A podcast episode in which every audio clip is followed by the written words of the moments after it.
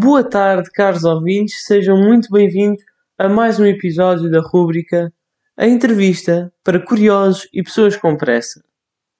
O chefe Hélio Loureiro foi um dos convidados que muito me marcou ao longo de toda esta temporada, tanto assim que eu decidi trazê-lo para encerrar esta minha segunda temporada do Palavras Soltas, apesar de ter sido a quinta entrevista que gravei entre todas as que já publiquei.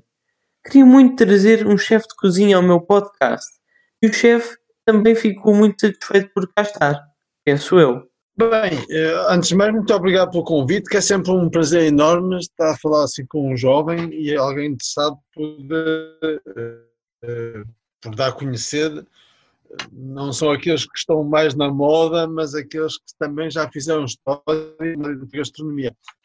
A sua paixão pela história e pela cultura foi sempre também um marco ao longo de toda a entrevista, com as respostas às mais variadas perguntas, a virem sempre recheadas de uma visão bem abrangente. Numa altura em que a cozinha não era moda, hoje é moda, não, não era, na altura não era ser cozinheiro, não era, não era propriamente uma grande, não era uma, uma atividade que se desejasse para um filho. Ter um, um curso de, que se desejava para um filho era, era ser uh, licenciado, uma licenciatura, era um, mestrado, alguma coisa que, eh, que, que fosse a nível universitário.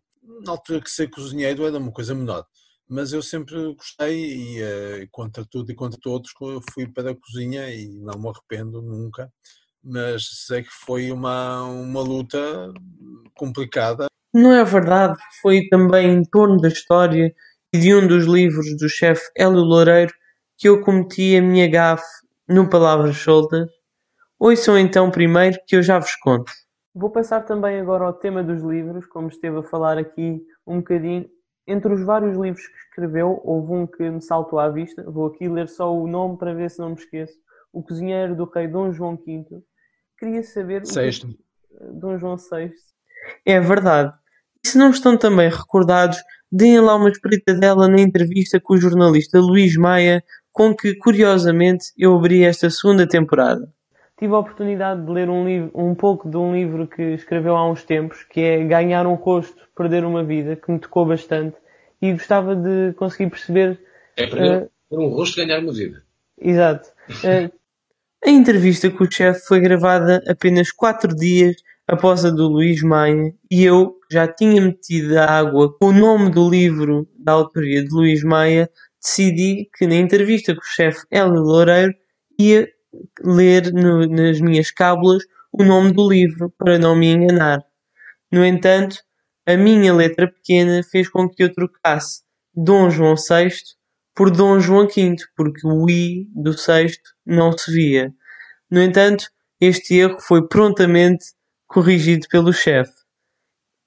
Para fechar este episódio, volto a relembrar que está a decorrer o desafio que eu e o chefe Hélio Loureiro lançámos no final da entrevista consiste em vocês aí em casa fazerem a receita que o chefe lá uh, que nos ensinou e enviarem para o Instagram do Palavras Soltas uma fotografia com o vosso prato.